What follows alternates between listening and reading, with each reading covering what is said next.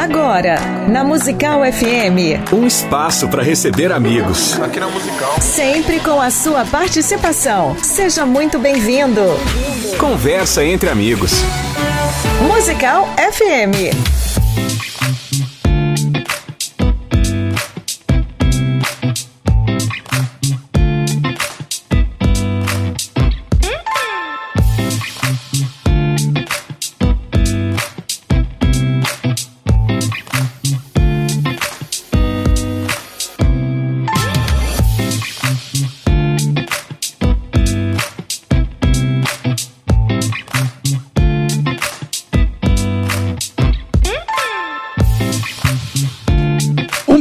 Na graça e na paz de Jesus, eu sou o pastor César Cavalcante e mais uma vez, para a glória de Deus, está no ar mais um debate, um debate não, mais um programa, aqui Conversa Entre Amigos, nas segundas-feiras o nosso programa muda car característica, o programa é Conversa Entre Amigos, onde eu trago amigos, pessoas que têm sido importantes para o reino de Deus de forma estratégica. E dessa vez não é diferente. Quero começar esse programa agradecendo a vida do pastor Gessé, que é, apresentou esse programa nesse horário é, na quarta, na quinta e na sexta-feira, pastor Gessel Dilon, como âncora aqui do programa de debates, já que eu, de, ele disse que eu fui promovido. Não sei se é bem uma promoção isso aí que eu ganhei, mas, mas eu de, de apresentador me tornei debatedor, tanto na quarta quanto na quinta e na sexta. E acredito que foi, foi um debate legal, com, especialmente extremamente respeitoso, né? Que eu acho que é muito importante. Então, um abraço, transmitam aí, quem conhece de perto, não sei se ele está ouvindo, tanto o pastor Gessel Dilon vai aqui o meu abraço, e também ao pastor José Serafim, aquela figura fantástica, homem de Deus, homem de Deus, um grande pré-tribulacionista, com, com o qual eu pude conversar, debater. Aí eu parece que na sexta-feira eu fui um pouquinho mais incisivo, mas nos outros dias né, sempre ali mantendo né, minha admiração aqui, consegui mantê-la até o final. Então, um abraço aos irmãos. Quem não assistiu esse debate especial, foi um debate de três dias e três noites, não, tô, foi só três dias. Foi um debate de três dias sobre pré e pós-tribulacionismo. O primeiro tema foi sobre as 70 semanas de Daniel, se já se cumpriu ou não. É, para os, os, especialmente para os dispensacionalistas, né? Essa última semana ainda não se cumpriu, não sei o que lá. É, o segundo tema foi se Jesus volta antes ou depois da grande tribulação. E o terceiro tema é se haverá salvação depois da volta de Cristo. Na verdade, está lá tá na grande tribulação, mas nós entendemos no meio do debate que o tema é o assunto, a divergência é haverá salvação depois da volta de Cristo. Então, está aí disponível para você tanto no meu canal, arroba César Cavalcante, quanto no canal da Rádio Musical, FM Rádio Musical. E aproveitando para. Obrigado, Thaís. Aproveitando para falar a vocês que é, estão acompanhando tanto pelos, pelo, pelo meu canal César Cavalcante quanto pelo canal da rádio, Rádio Música FM, é, por favor, já curtam aí e já ativem as notificações, se inscrevam no nosso canal. Hoje estou recebendo aqui um amigo de muitos anos. Eu tenho que parar aqui para fazer a conta, mas esse ano eu vou fazer 21 de casado e eu era solteiro, então pelo menos eu era noivo, né, perto de casar uns 22 anos, aí 23 anos de, de relacionamento, de amizade sincera, e, e em todos esses 20 e tantos anos, a gente se encontrou em todos esses anos, se falou em todos esses anos, almoçamos em todos esses anos, é um amigo. Estou recebendo hoje aqui, no Conversa Entre Amigos, o pastor Paulo Sérgio Batista, ele é pastor da Igreja Batista Bíblica Betel em Guarulhos, ele é bacharel em Teologia pelo Seminário Batista Esperança, tem graduação em História pela Uni Santana e o mestrado concluído com sucesso, é mestre em História da Ciência pela PUC em São Paulo, é um grande apologista, um dos apologistas que eu mais me identifico é, devido à sua posição. É, tem apologista que é muito chato, entendeu? Acho que todo apologista tem um pouco, tem um quê de chato, mas o Paulo trabalha sabendo separar as coisas, né? As, os erros doutrinários das pessoas. Então, eu admiro o Paulo por isso. Pastor Paulo Sérgio é nosso convidado, bem-vindo aqui ao nosso Conversa Entre Amigos, meu amigo. Ô, meu amigo, é um prazerzão poder estar aqui. Eu acho que E, e é, e é fato, né, César? Esses 20 e poucos anos aí, todos. A gente Enquanto nunca eu- passou um ano sem É, sem enquanto ver. eu tava falando, eu fui pensando isso, porque não é verdade. Não, é verdade. Nunca gente passamos. Sempre desenvolvendo Já projeto. viajamos nesse país todo, já. E por incrível que pareça, nunca brigamos, né? Verdade, nunca ficamos Nunca- sem nos falar. Sem nos falar, graças a Deus. Eu não sei se é mais difícil pra você. Acho que é mais difícil pra você manter essa amizade, porque eu sou um cara muito chato e tal. Agora, Mas- você falando de, de apologista chato, né? Apologista é isso é até redundância, porque todo apologista é, Já é. já é chato de natureza. Paulo, como que você entrou na apologética, cara? Eu quero falar sobre história da ciência, mas vamos lá. Como é que você entrou na apologética? Aliás, o que, que é apologética, pra quem não tá sabendo, pra quem pegou o bonde andando? Ok, a palavra apologética, né? Ela significa defesa, fazer uma defesa. É um termo genérico e foi usado depois pelo cristianismo para representar um tipo de defesa doutrinária, um tipo de defesa da fé cristã, porque o cristianismo tem uma, uma premissa ah, de ser a única religião verdadeira e isso trouxe um peso muito grande de crítica sobre o cristianismo. Durante quando o cristianismo surge, naquele período ali em Roma, ah, os romanos tinham várias divindades e nenhum deles brigavam para dizer qual era a única verdadeira. Os cristãos dizem, não, nós só temos um e essa é a única verdadeira. O problema não era ter uma E o divindade. resto tá tudo errado. Todo mundo está errado. Então, a apologética, ela, ela tem esse, esse SUS, né, com esse baço de, de resposta, de questionamento e de, e de usar, César, sempre a, a razão ou o que tinha de melhor no conhecimento da época para tentar eh, explicar a Bíblia, explicar a verdade da Bíblia e legitimar o cristianismo. A minha paixão com esse negócio começou ah, com 12 anos de idade, eu crescendo dentro da igreja, né? Não conseguia ter fé Como assim? eu ah, chegou um momento ali que eu não conseguia acreditar nessas histórias bíblicas, nos milagres, né? E principalmente nos milagres. Eu não conseguia ver racionalidade nisso. E aí, com, lá com quase 14 anos, eu comecei a ler a Bíblia sozinho, na tentativa de, de entender melhor isso. E eu peguei, a, eu fiquei pensando, como é que eu vou analisar se, se esse livro é verdadeiro? E aí eu passei imediatamente a fazer a seguinte análise. Ah, vou estudar história secular e vou ver se tem alguma coisa no mundo Se secular né, que se bate. E aí a primeira coisa que veio na minha cabeça foram profecias. Existem profecias na Bíblia que são cumpridas Na na história, história. secular. E aí eu, minha mãe naquela época, não sei se você, você foi dessa época ou se você viu, Sérgio, o pessoal vendia livros de porta em porta. Sim, o pessoal batia ah, na porta, vendia livro, era, ah. toda essa coisa. Então ela comprava muitos Se livros. vendia até Barça nessa época. Exato. Assim, e tal. Então tinha muitos livros, inclusive livros de história, né? E minha mãe sempre comprava muito livro de história. E aí eu peguei esses livros de história secular e, E fui foi pra cima, Foi. comparando com a Bíblia. comparando Na raça, Bíblia. Paulo. Na raça. E aí quando chegou em Daniel, eu travei. Quando chegou em Daniel, eu travei porque Daniel talvez seja o livro nesse aspecto. Não é o único, nós temos Ezequiel, nós temos Jeremias, temos Hum, Isaías, Isaías, tem um monte de coisa. Mas algumas dessas profecias Na são história, internas e, o- e Daniel trata profecias mais externas, que você pode pegar na história, não só na história de Israel. É, traz de Alexandre o Grande, não sei o quê, Exatamente. que nem tá na Bíblia, né? Uma Mas a profecia tá lá. Exato. O- Daniel o 8, período, o período é. intertestamentário ele trata. Exato, exatamente. Então, são, são profecias que Antigo você vê. O, exatamente, você vê o cumprimento na história secular. E aí eu comecei a fazer esse caminho. Através desse caminho, Deus você falou, opa, essa, a Bíblia é um livro sagrado mesmo. E aí eu me converti a partir disso, né, em casa.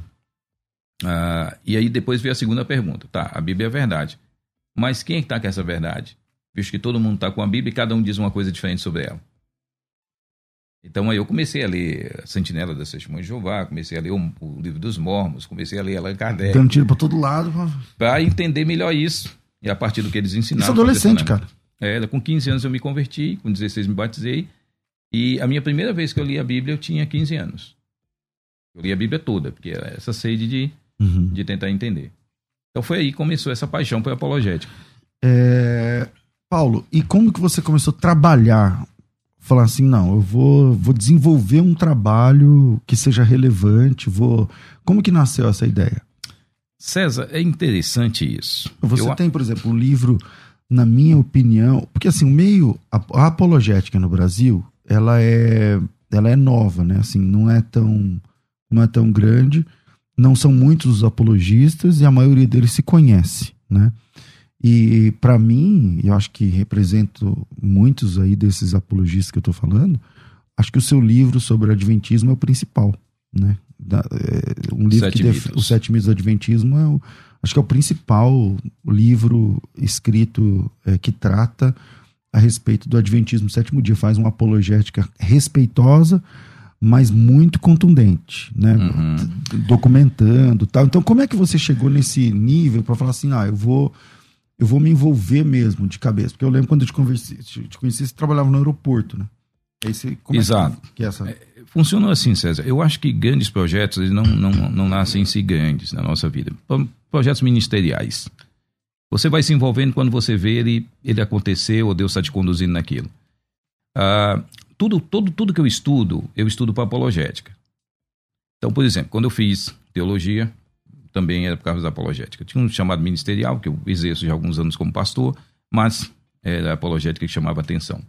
Quando eu fui, aí depois fui fazer história, exatamente para Ah, Você poder. começou, você fazia inglês já. Não, inglês, fazer, para já pra ler. Porque exato. os livros em português são poucos, né? Que chegam em português. Não, né, e é Paulo? inadmissível, César. É, às vezes tem muitos, muitos, muitos ah, pessoas que dizem, ah, eu sou apologista e tudo, mas eles não conseguem ler Lê os inglês, textos né? originais, por exemplo, das seitas pseudo-cristãs norte-americanas.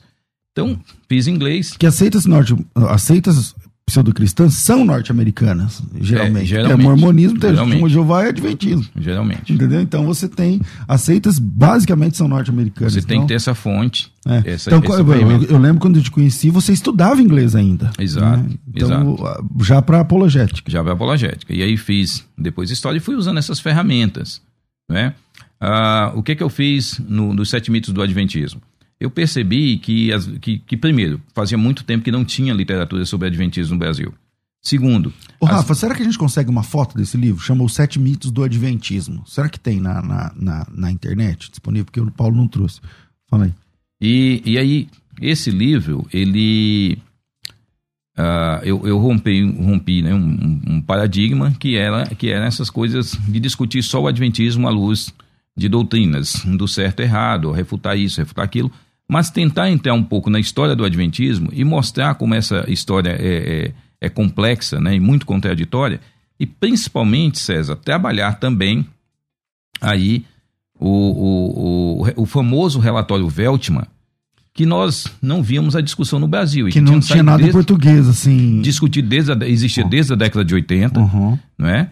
Foi concluído lá por volta de 87, 88, Em inglês, né? De novo. em inglês, e ninguém, eu nunca vi ninguém E para quem não tá relatório- sabendo de nada, aliás, para quem é adventista do sétimo dia, tá ouvindo esse programa e não sabe dessa história, o que, que é o tal do relatório Veltman? O relatório Veltman foi o relatório mais importante dentro do, do- da, da descrição, da, da discussão interna do Adventismo sobre o papel dos escritos de Ellen White, o grau de inspiração dela E os plágios. e os plágios. Que no relatório ele não usa a palavra plágios, ele usa empréstimos literários. Né? Esse é o eufemismo usado. Mas o fato é que vários livros, é reconhecido o, grau de cópias, e principalmente no, no Desejado de Todas as Nações, que os adventistas sempre consideraram como sendo assim, uma obra-prima né, da mente de Ellen White, é, lá detecta-se mais de 30% do texto é, de cópia de outros autores Em qual livro? O Desejado de Todas as Nações, que é um clássico da cristologia adventista. Meu Deus. Então, aí você desejou, por exemplo, trazer as informações do relatório Veltman e, expor em português. Traduzir tal, o relatório Veltman, né, traduzir para minha pesquisa. Ele não tinha traduzido em português, Não, assim, não. abertamente? Não, é um relatório de mais de 900 páginas, muito denso, foram quase oito anos que a igreja levou para fazer. Então é, um- é uma coisa assim que para você pesquisar mesmo, ler. Li também a- a- a- as revistas adventistas da década de 80 todo, 70, 80 e 90, né? É, inglês, na, na intenção de tentar entender como estava esse ambiente dentro do Adventismo, né, na época, porque eu pensei, se o relatório saiu, houve uma discussão histórica. Se essa discussão era histórica, ela saiu nas revistas adventistas. E eu fui ler esse O que, que material. tinha? Que, que, a repercussão do relatório, né, dentro da, O, das o- relatório foi uma bomba, né? Porque teve gente que defendeu, teve gente que foi contra. Você encontra muitas contradições na tentativa da igreja de explicar isso. E todo, tudo isso eu tratei no meu, no meu livro Sete Mitos, né?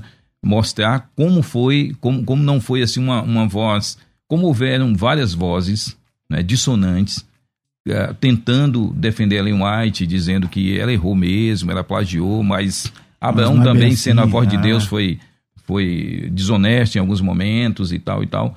Mas a, a igreja depois, essa, como esse, esse material nunca tinha chegado no Brasil, nunca foi né, feito uma pesquisa antes, então ficou esse barulho mais abafado e ficou mais conhecido no meio do pessoal que pesquisava ou queria ler sobre Adventismo. Que legal. E aí assim nasceu o livro Os Sete Mitos do Adventismo. Muita pesquisa, muito trabalho. Está aparecendo aí na tela para quem está assistindo aí o programa pelo, pelo YouTube, pelas redes sociais. Os Sete Mitos do Adventismo. Paulo, o que, que te levou a, a estudar, né? Porque para quem está ouvindo o programa e acompanhando um pedaço aí da sua trajetória, né, sair de- da apologética ali pragmática, pra- pragmática né, para ir para história da ciência, parece que você está indo para um outro lado, né? Ou, ou você fez isso consciente. Como é que você chegou no- em estudar? O que, que te deu na cabeça para estudar história da ciência? Como é que você chegou lá? César, ah, eu acho que o, a- todo, todo tipo de apologética deve ir até aí o apologista, né? Porque ele, ele foi chamado para fazer defesas do cristianismo, principalmente num, num período, César, onde as pessoas acham que debater ideias é, é ser contra pessoas ou inimigo de pessoas, né? Nós precisamos de mais equilíbrio e mais ah, ah, ampliar mais a nossa pesquisa e não só sermos apologistas monotemáticos. E aí, percebendo essa questão toda da ciência, desculpe, Você já tinha feito história? toda voz, essa questão toda da, do poder da ciência, do quanto a ciência né, é, é- é tem influência na nossa sociedade, tudo isso. Percebendo essa ideia, eu disse: eu quero estudar história da ciência para entender melhor o que é ciência. E se de fato, ah, na minha ideia principal era abrir brechas a partir do conhecimento da ciência para criticá-la. Eu queria entender melhor um sistema. Vou criticar de dentro dela, então. Exato. Não de fora. Exato.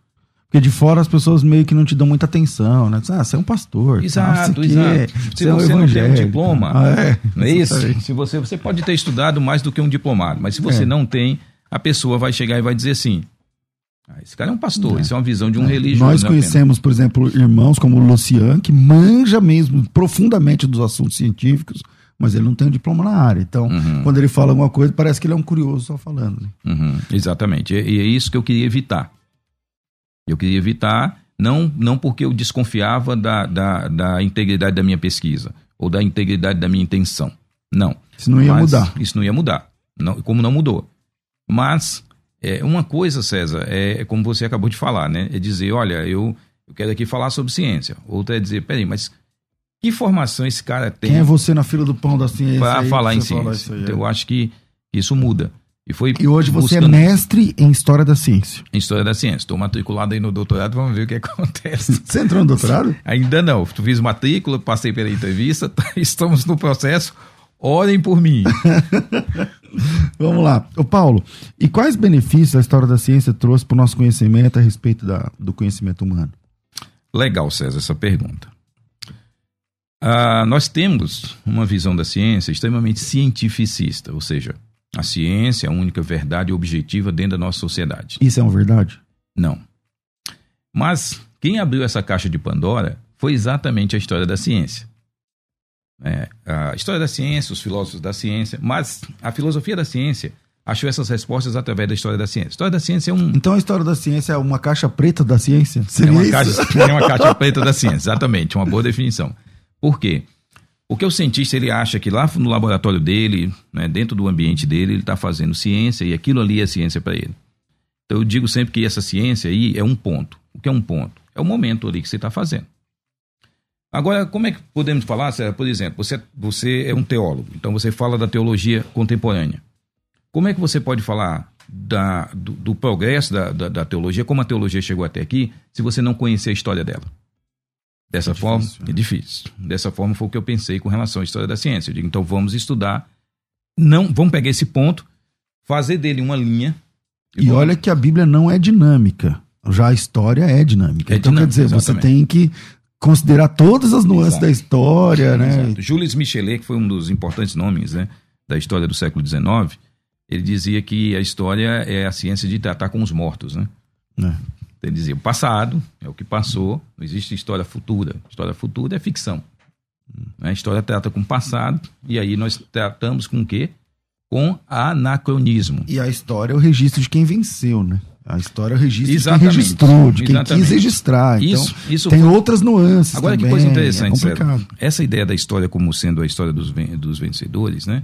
E não dos vencidos, foi um argumento muito usado até pelos. Pelo, na discussão do pessoal que começou a criticar a história de, de viés mais positivista. Porque essa, essa escola, o que, é que ela acreditava? Em, em documentos oficiais. Leopoldo Van Henck foi um dos grandes nomes que trouxe a questão do documento para dentro da historiografia. A historiografia se torna ciência no século XIX, tá certo? E aí eles, ele pega essa ciência, transforma em ciência a partir do quê? Primeiro nós temos que ter documentos, a história tem que ser política e tem que ser dos grandes feitos ou dos grandes heróis. Quando, a partir da década de 20, nós vimos um- um- a história da- da- das, das mentalidades, a histó- a história das análises, né? Um- uma nova forma de historiografia, que é a história das mentalidades e tudo, esse pessoal eh, rompeu com essa coisa de que história é só história a partir do momento que eu estou estudando a, a- o oficial, documento do governo. Mas quem faz a história são pessoas, são movimentos ah, pessoais, né, coletivos e tudo. E aí eles passaram a fazer essa análise do pensamento, essa meta-análise do pensamento a partir de vários outros materiais que nem eram observados. Por exemplo, a história da medicina se aproveitou muito disso, usando registros de hospitais na Idade Média, registros de pessoas que não eram tão conhecidas, mas eram místicos, eram ah, trabalhavam com boticário, com herbários. Então, foi buscando nesse caminho Poções, né? Poções, Ah, poções, a própria alquimia, exatamente. que foi fundamental É, é irmã para a origem da- da exatamente. ciência, para a origem da ciência. Sem alquimia, César, ficaria difícil a gente ter essa ideia, por exemplo, de, de pesquisa laboratorial. Isso é um legado deles. Então, na tentativa de, de entender melhor o sistema para fazer uma crítica mais plausível, mais rica, foi que eu, eu fui para esse negócio de história da ciência. E aí entendi que essa história da ciência nos, nos ensina algumas lições muito importantes. Primeiro, acabar com essa ideia, César, de que a ciência é um corpo de, de conhecimento que ah, cresce internamente a partir de, de informações bem sólidas. Não. Ciência trabalha com crença, ciência trabalha com período e ciência muda. Você não vai pegar nenhum tratado científico a cada 60, 50, 60 anos, 100 anos, que não tenha mudado fundamentalmente. Eu vou te dar um exemplo bem forte, que é o exemplo da física. Porque às vezes o cara pode, ah, não, de repente está falando de ciência social, as ciências moles, né? Ciência histórica, social, essa coisa toda. Vamos pensar na física. História da física, vamos pensar na física do Ocidente. Quando eu falo de ciência aqui, eu estou falando de ciência ocidental. Quando eu falar em ciência oriental, eu vou, eu vou mencionar o exemplo com mais, com mais clareza. Você pega, por exemplo, a física. Tivemos a física aristotélica, no período antigo, Uhum. né, da antiguidade, pensando no cristianismo, an- período antigo. Idade média toda, a física é aristotélica. Uhum. Física da ideia dos quatro elementos, terra, água e fogo, né? Ah, que esses elementos ah, formam, eles têm características né? que formam todos os demais elementos. A e física eles, cartesiana clássica. antes da cartesiana ainda. Por exemplo, é, é, o que, que eles, é, a cartesiana já tenta matematizar a física e tudo, e Certo, vai é surgir aí.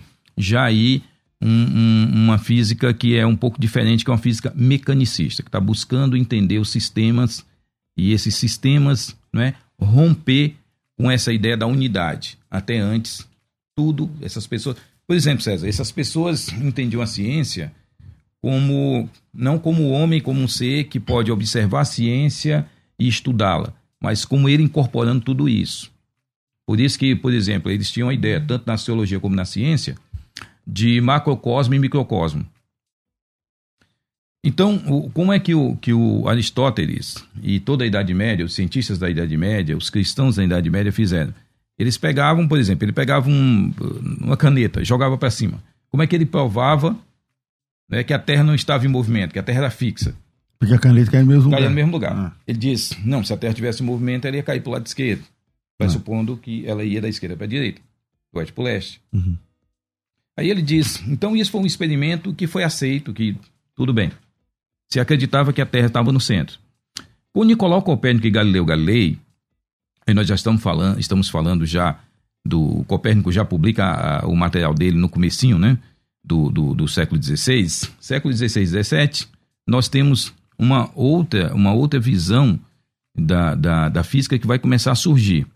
Essa visão da física vai criticar esses pressupostos que são ali ah, bem fortes de Aristóteles. Já vinha criticando antes, mas vai passar a criticar mais, séculos XVI, XVII e XVIII.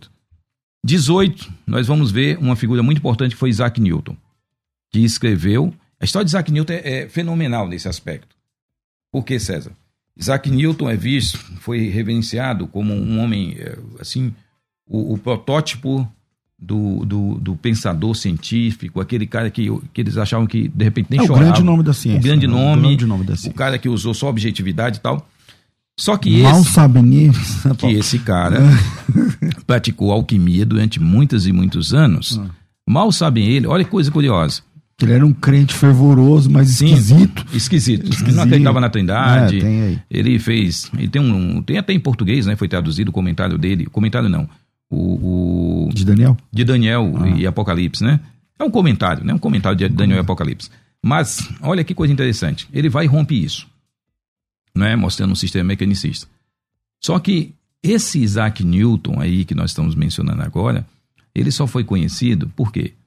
Porque é, foi, foram vendidas ah, uma escrivaninha dele e vários, vários Cheio de papel. cheio de papéis, e esses papéis foram vendidos pela própria universidade, leiloado, dizendo que eram papéis sem importância científica. Entendeu? Ó, tem aqui um monte de rascunho aqui do, do isso aqui é bobagem que o Isaac Newton escreveu, mas deixa pra lá, não tem importância porque nós queremos. Que era a manutenção desse pensamento, desse ídolo da ciência que é o Isaac Newton. Hum. Passou, isso foi, foi leiloado em mil- mil- 1936, né? John Keynes, que foi um, um, um- um cara da área de economia, comprou e começou a analisar esse material. Seis anos depois, ele manda uma carta para o Clube da Royal Society da Inglaterra, dizendo: Olha, pessoal, é o seguinte, dizer que Newton não tinha nada a ver com o passado, que ele era uma nova ideia, não é isso. Isaac Newton, na verdade, foi o último feiticeiro. Ele foi um homem Ele que está na transição aí da magia para a ciência, seria Mas essa isso? ciência moderna. Porque a palavra ciência no passado, por exemplo, no Renascimento, astrologia era ciência. Jordano Bruno, que todo mundo lê nos livros aí, dizendo que foi morto pela igreja, queimado em 1600, porque ó, por causa da perseguição da igreja católica, né? Jordano Bruno, na verdade, era um mago. Então era uma briga religiosa. Jordano Bruno acreditava que o sol estava no centro, não era por, por causa das pesquisas eh, eh, científicas dele em outra coisa. Quando a gente fala em pesquisa científica, eu estou falando científica no, no ideia de hoje, que a ciência ela era tudo junto. É. Não era uma briga do racional com o religioso. Não, era uma briga de dois religiosos, dois grupos religiosos. E aí, ele era o mais fraco, ele perdeu. Ah, quando foi aberta essa caixa de Pandora do material do Isaac Newton, aí foi que passou-se a observar que o livro mais importante dele foi o Principia. Esse livro, ele só chegou àquelas conclusões por causa das questões esotéricas, que nós chamaríamos hoje esotéricas, alquímicas, que ele possuía. Ou seja, aquilo não foi o ponto central do trabalho do Newton. Foi como se fosse o subproduto. Ele desenvolveu aquilo, ele desenvolveu aquilo. Foi um efeito colateral da Efeito sua colateral. crença, tese, da sua, Ele da de- sua busca pelo, por coisas mais espirituais. Mas seria. ele era associado com, com os platonistas de Cambridge, pessoal que criou o termo monoteísmo e teísmo, século XVII na Inglaterra. E esse pessoal estudava um monte de coisa, esse, esse- e, e ele pulou nessas ideias, né, desenvolveu vários projetos. Isso eu só estou demonstrando para vocês que isso, esse negócio de ciência, a ciência muda a cada período. Então nós passamos da transição de uma física aristotélica para uma mecanicista eh, a partir do Newton. Essa física newtoniana, no começo do século XX, ela é questionada pelo Einstein, que já é uma Que outra física. discorda de algumas coisas. de Discorda, Newton, né? inclusive, através da- Ele admira o Newton, ele, ele reconhece o trabalho de Newton, mas ele discorda, sim, pontualmente algumas questões. usam a metáfora do- do- dos anões nos, nos ombros dos gigantes. Exatamente. né? Os caras não dizem assim, não, eu cheguei aqui sozinho.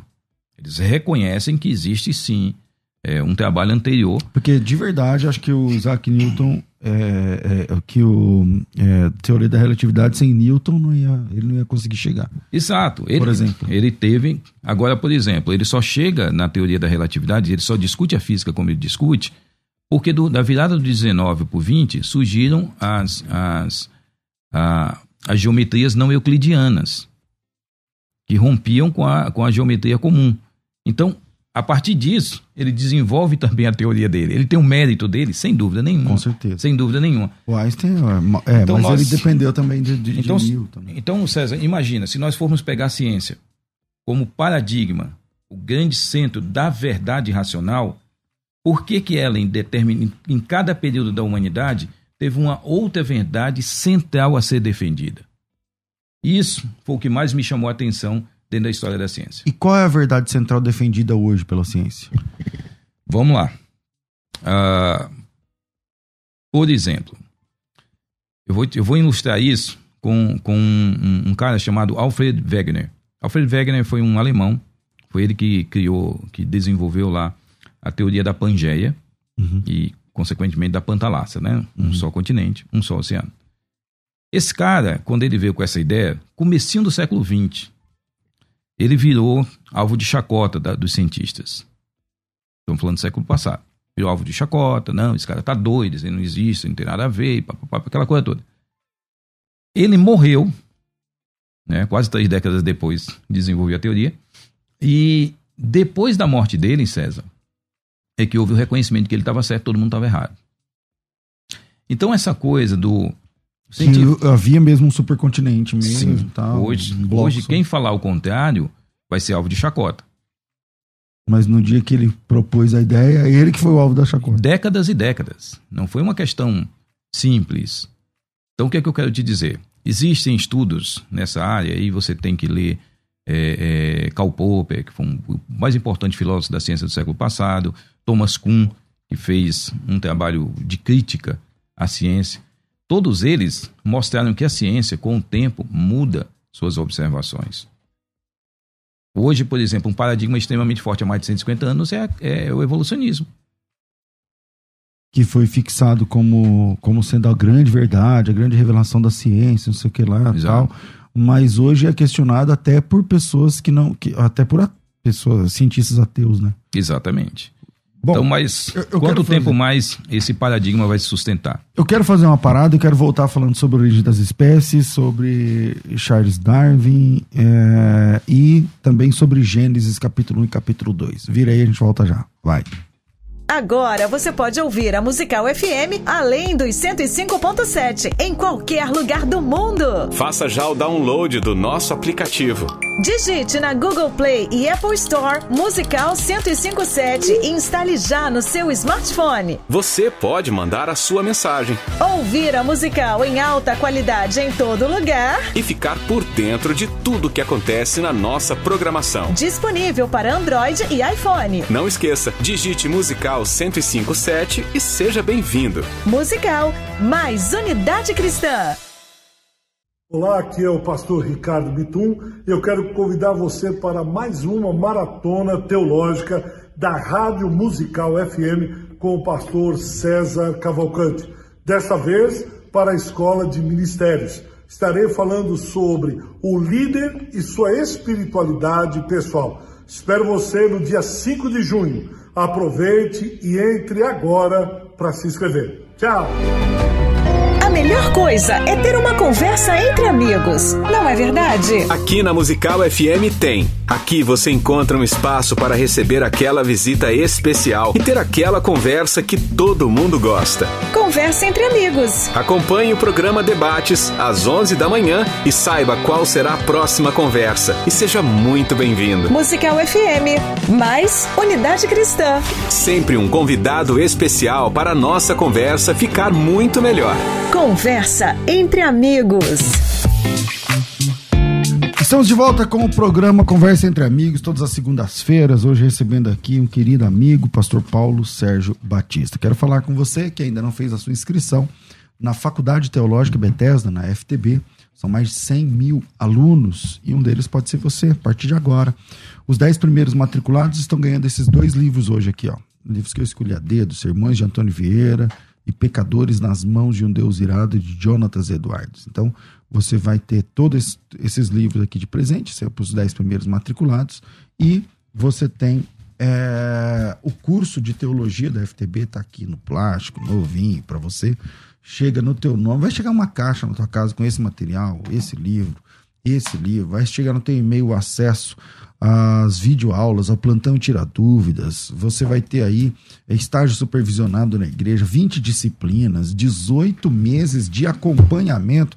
Professor, posso terminar antes? Pode, mas até 18 meses de acompanhamento só tem uma diferença. Você estuda 18 meses, tem o material durante 18 meses, o acompanhamento durante 18 meses, mas você paga apenas seis mensalidades. Apenas seis mensalidades.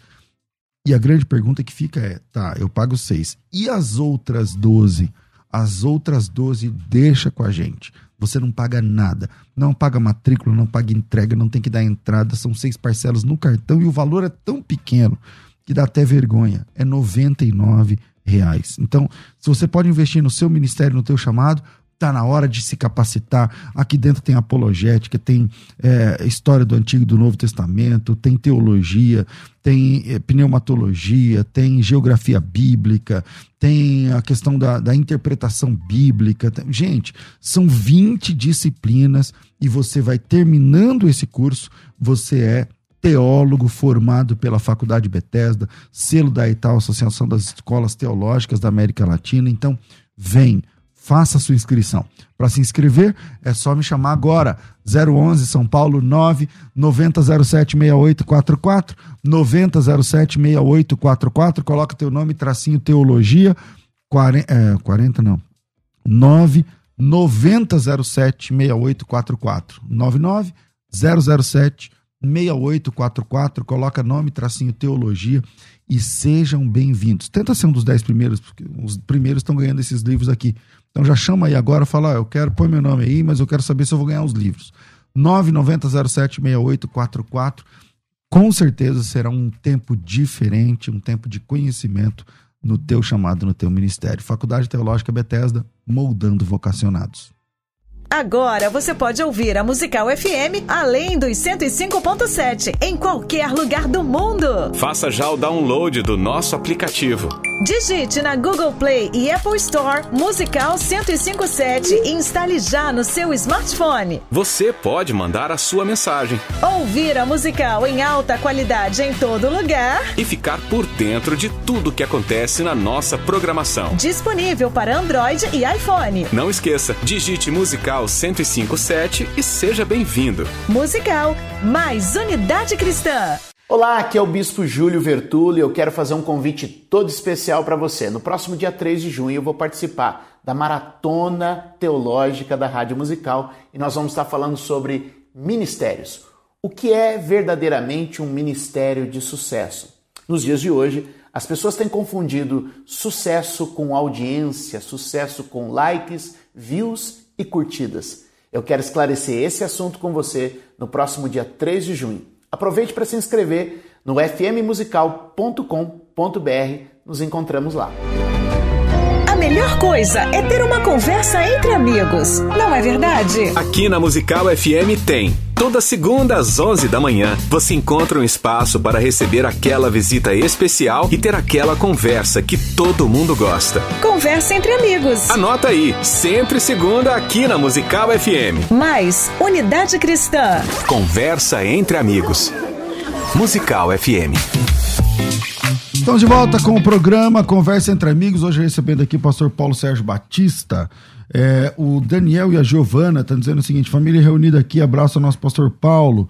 O Rogério Martins, bom dia, irmãos. Um grande abraço ao pastor César, também ao pastor Paulo, porque a igreja evangélica brasileira tem tanta dificuldade com a leitura bíblica do Antigo Testamento. A pergunta aqui do Rogério.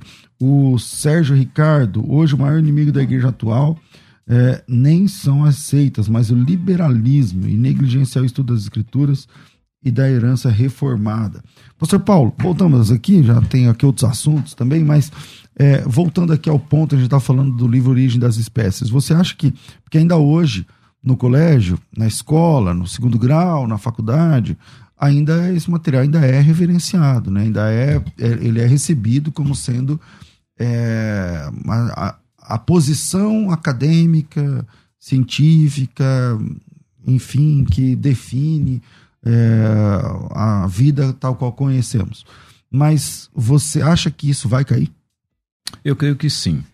Eu creio que sim. Eu, eu creio, César, é o seguinte: a, todo, toda grande mudança em um, em um. Eu vou usar uma, uma palavra aqui do Thomas Kuhn, ele usou essa, essa expressão quando escreveu o livro dele, né? A Estrutura das Revoluções Científicas.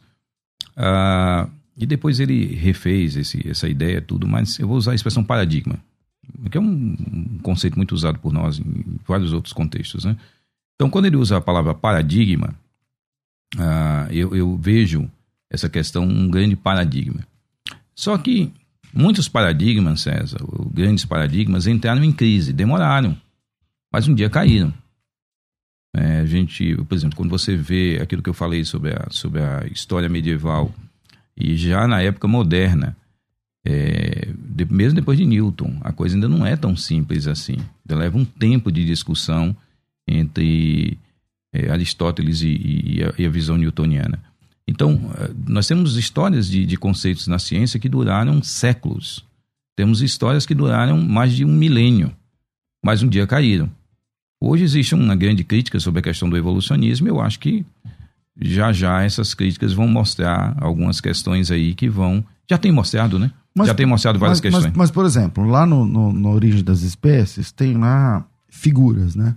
De, de embriões que hoje se sabe que não é verdade. Não estou dizendo que foi diz, uh, como é que eu vou dizer aqui? Que foi uma questão de falsificação, deslealdade da parte dele, maldade. É que naquela época não tinha, né? Também a, a o conhecimento. E a, hoje em dia, se a sua esposa ficar grávida, você vê a foto da criança dentro da barriga, uhum. com, com, todos os traços e tudo mais. Então, é diferente. Mas, é, mesmo com esse tipo de prova, continua, não cai, Paulo. Essa, é. Você acha que vai cair quando? Vai demorar? Não, César, é assim. Atitudes, atitudes de falsificação no, dentro do evolucionismo, né? o pessoal fala, ah, não, no meu religioso também teve, sem dúvida nenhuma às vezes o pessoal acaba criando aquela teoria do, do Deus das lacunas, né? Uhum. Mas também tem um materialismo promissório. Né? O que é um materialismo promissório? É aquela coisa de sempre achar que uma resposta material vai responder, mesmo quando eu não a tenho. Ela ainda não surgiu, mas eu, isso é um tipo de fé. E a ciência trabalha com isso, com fé. Ah, então, é, existem sistemas aí que ainda continuam de pé, que esse, que esse pessoal ainda, ainda sustenta, né? e que aos poucos tem sido questionado, muita gente boa, né, questionando, e esse pilar começa a rachar. Certo? Por exemplo, o, o, o criacionismo científico é, tem crescido, né, Paulo? É, eu já recebi Sim. aqui grandes criacionistas aqui no programa, pessoas importantes, cientistas e tal. É, recentemente teve aqui o Adalto Lourenço, antes teve aqui o pastor, o, o professor, você está tendo o programa dele agora, o Eberlin. Eberlin. Uh, enfim, então, você acha que com o tempo esse negócio vai, esse negócio de, de, de ter eh, origem das espécies vai cair no descrédito? Eu creio que sim. Agora, tem uma outra questão, César, que é importante sobre isso. Nós temos um texto bíblico e isso nós não podemos esquecer jamais. Porque nós usamos isso em, em exegese, né? Ou, ou, aliás, desculpe, em hermenêutica. O que, é que a gente faz na hermenêutica? Você, primeira coisa que você busca é o ambiente do livro, do texto. Texto. Né? Eu, eu reconheço que eu sou o público de baixo contexto e que existe um público de alto contexto, que é o público ali para quem foi escrito. Uhum. Né? Que é o, o, é o público, é o, digamos assim, exclusivo primário, do autor, exclusivo assim, do autor, né? O alvo de, primário. O alvo primário, o público exclusivo do autor e o que nós chamamos de o público é, é, e que nós somos o público inclusivo de Deus. Que aquilo lá também serve pra gente. Serve pra gente. Mas assim, foi escrito na linguagem deles. E eu acho interessante, César, que em toda a hermenêutica, nós, isso, isso aí é uma questão básica. Todo mundo que faz, que estuda hermenêutica sabe disso, uhum. né? Nem sempre se, se aplica, Mas essa é uma, uma questão bem básica. Eu vou estudar Efésios, eu não vou estudar Efésios com a mentalidade que eu tenho hoje. Eu tenho que chegar no texto. Ver o, o a Descer questão e buscar no texto, Exatamente. exatamente. Sociocultural, linguística e tal, tal, tudo isso. Então, na Bíblia toda a gente faz isso. Quando chega em Gênesis 1 e 2, emperra. E eu tenho estudado por que, que emperra Gênesis 1 e 2 com essa visão. Só emperra aí. Quando chega em Gênesis 1 e 2, o que é que eu faço com o texto? Eu trago o texto para o século 21. Aí eu pego, por exemplo, E exige dele, né, toda toda a resposta para o tenacidade, século XXI toda uma e literalidade do século XXI, pressupondo, pressupondo que a visão cientificista que é criticada por nós, pressupondo que ela tem alguma razão. Que é qual, César? Se eu acredito que a ciência dá resposta para tudo, então eu vou tentar pegar minha Bíblia e colar na ciência. Se eu compreendo a história da ciência e que a ciência não dá resposta para tudo, e de vez em quando, ela, de vez em quando, não, desculpa, na história dela toda, ela vai e volta, aí eu tiro esse peso das minhas costas. Por exemplo, é, é, é, o, o que é que nós temos que fazer para entender Gênesis 1 e 2? Não é arrastar para hoje. Olha, tá vendo o, o maior luzeiro e o menor luzeiro. César, se você pegar a palavra hebraica, eu acho que gadol, que é a palavra para maior, grande, maior. maior, grande, ela é usada, por exemplo, no capítulo 4, a mesma palavra para falar do grande luzeiro. Uhum. Ela é usada no capítulo 4 de, de, de, de Gênesis para o sentimento do, do, do, do Caim, Do depois Caim. que matou Abel. O capítulo 27, naquele, naquela questão do, do, do Isaac com Esaú, Uhum. o sentimento dos dois de, de grande tristeza por terem sido enganados Também pelo Gadol. Jacó, Gadol. Então, assim, o que, que é mais fácil? É eu dizer que o, o Moisés escreveu pensando Que em- aquele é o maior de todos. e pensando que, as, que, que no homem do século 20 e 21, que nós íamos descobrir que o distanciamento dos dois né, dá uma ilusão, vamos dizer, uma ilusão de ótica, porque o tamanho do Sol é imensamente maior do que a Lua, mas um está mais distante, outro está mais próximo, então aparentemente são do mesmo tamanho. E aí, como é que o Moisés escreve isso? Ele fala do maior e do menor. Em que sentido? Intensidade. Intensidade de luz. Ele não está falando de tamanho de nenhum dos dois. E aí, eu, eu lendo isso, eu disse: caramba, isso aqui é interessante. E aí, eu fui pesquisar na história da ciência da, da- da, ah, medieval os, os, os hermeneutas judeus. E aí você encontra o Radak, no século XII, dizendo é maior e menor no sentido de intensidade de luz. Olha isso. Você encontra no, no, no no 18 e encontra no 19 o Malbim, comecinho do 19, também hermeneuta judeu, dizendo, olha, isso daí é maior e menor. Ou seja, eu não preciso pegar a minha visão de ciência do século 21 e introduzir no texto bíblico para compreendê-lo. Nenhum texto bíblico nós fazemos isso. Todos os textos bíblicos nós tentamos entender o, o, o, o espaço sociocultural, né, o espaço sociocultural, retórico, no qual aquele texto foi feito. Então, é, é interessante, algumas pessoas, quando eu falo isso, ah, pastor, peraí. Então, o senhor acredita que o, o, o Gênesis 1 e 2 é um mito? Aí a minha pergunta é: mito em que sentido? Porque o que era mito para ele, César, não é mito para gente. Não é assistir o programa da, na Record e o cara mostra lá abacate com não sei o quê, faz bem ou mal, mito ou verdade. Então, nesse sentido de mito, é óbvio que não. E a palavra mito, como foi aplicada por nós, não era aplicada para eles. Esses homens não tinham conhecimento sobre um conjunto de coisas e Deus ia se comunicar nele. César, E, Deus, é, e a comunicação era para quê?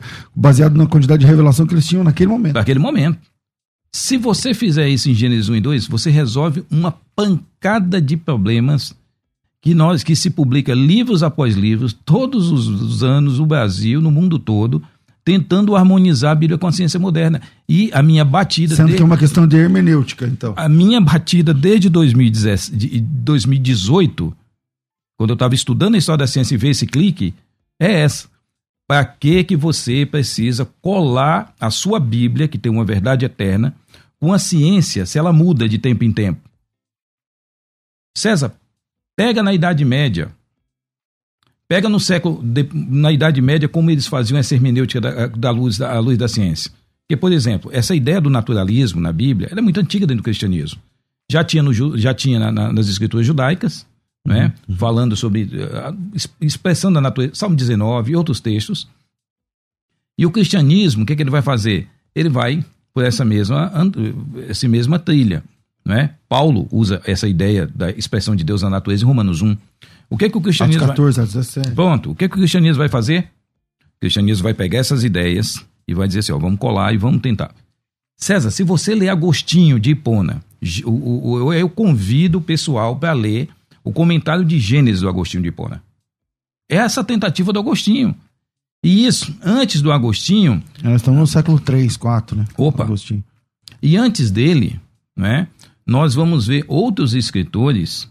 Vamos pegar contemporâneo dele praticamente, João Crisóstomo. João Crisóstomo ele é o primeiro que faz essa analogia forte dos dois livros, que foi usado durante toda a Idade Média e que chegou até a Idade Moderna, César. Analogia dos dois livros. Eu tenho dois livros. Eu tenho um livro da natureza e o livro de Deus. O livro de Deus é a Bíblia. Então aqui eu entendo a salvação, eu entendo os projetos de Deus, eu entendo o que é a vida pós-morte, o, o caráter e tal. No livro da natureza, eu compreendo o quê? eu compreendo no livro da natureza todas as questões relacionadas à mente de Deus. O que que gerou a ciência no Ocidente? Foi isso. Eles achavam que pesquisando a natureza acessariam a mente de Deus, de como ele fez. O que que ele fez, não tinha dúvida. Estava revelado já no livro, também no livro de Deus. Mas eles queriam saber como foi feito. E esse espírito motivador do como foi feito no Ocidente, no Ocidente cristão, foi um dos, uma das válvulas propulsoras de todo esse movimento científico. Ou seja, isso, a ciência exemplo, não era oposição à religião. Isso resolve, por exemplo, Josué lá orando e o sol parando, tá? César, nós não questão. temos como negar que a Bíblia usa linguagem fenomenológica a partir da visão de quem está vendo. Deus não está tentando explicar em termos científicos. Para quem vai chegar dois mil anos depois, três mil anos depois. Isso é anacronismo. Exatamente. Isso é anacronismo, isso é arrancar. E eu acho interessante isso. Fazemos isso com Gênesis 1 e 2. O restante da Bíblia está liberado. Nós não fazemos.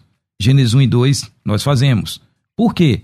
Por causa do bendito, para não dizer outra coisa, cientificismo que está entrincheirado na nossa mente e que nos faz pensar que a ciência é estanque. Depois que você se formou em mestre da, da história da ciência, Paulo, qual que é o teu projeto? Com igrejas, com...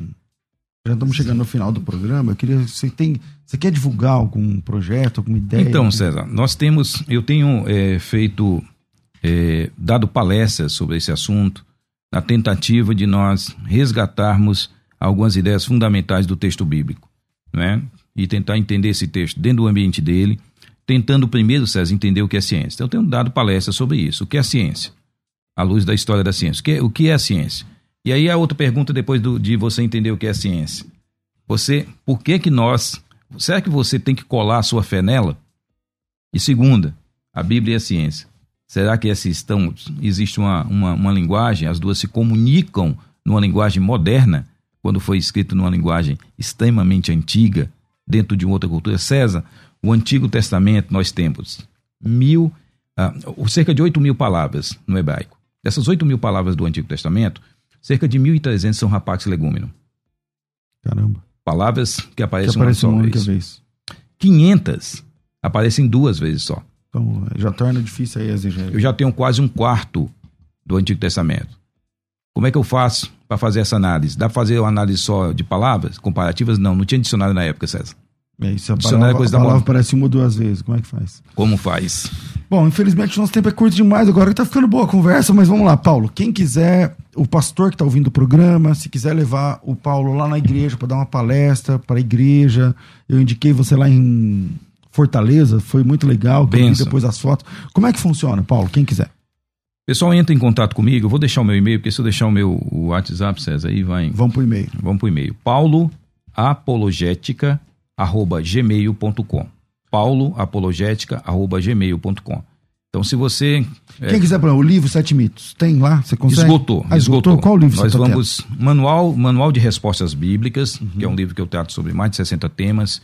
né, sobre Deus, sobre ciência, sobre aborto, sobre religião, sobre homossexualidade, são temas atuais ou não tanto, para dar você respostas, Teológicos um, também, temas teológicos, manual de respostas bíblicas. Tem aí o Manual Jovem de Aplicação Pessoal, Uhum. que é um livro também que trabalha para jovens a partir dos 14 anos. Um livro muito interessante, com oito tópicos essenciais né, para a vida do jovem. Bem prático. Isso é um livro para você dar para o jovem ler sozinho e aplicar sozinho, sem você ajudá-lo muito nesse E, aspecto. e tudo isso, esses livros e palestras na igreja, qual que é o e-mail mesmo? pauloapologética.gmail.com. E aí você pode. É, eu tenho dado palestras, César, principalmente voltada para jovens, para universitários, universitários, para adultos, os pais na igreja, para que eles entendam o que é ciência e, e possam ajudar seus filhos nessa progressão do conhecimento e não permitir que haja uma perversão da mente através de muitas ideias. No e-mail, pauloapologética.gmail.com. pauloapologética.gmail.com. Paulo, obrigado, meu irmão. Que Deus abençoe, César. É um prazerzão estar aqui com você de novo, né? E que esse programa tenha servido hoje para acender uma luzinha de que estamos num caminho muito errado com relação a algumas propostas de interpretação de Gênesis 1 e 2 e que talvez na história da ciência a gente possa encontrar essas respostas e de repente produzir alguma coisa bem interessante. Obrigado, Rafael. Obrigado você que acompanhou esse programa. Deus abençoe a todos. Fico por aqui, mas às duas da tarde eu volto com o bom e velho crescendo na fé. Tudo isso e muito mais a gente faz dentro do reino, se for da vontade Dele. Você ouviu? Conversa entre amigos. De volta na próxima segunda, às 11 da manhã. Musical FM.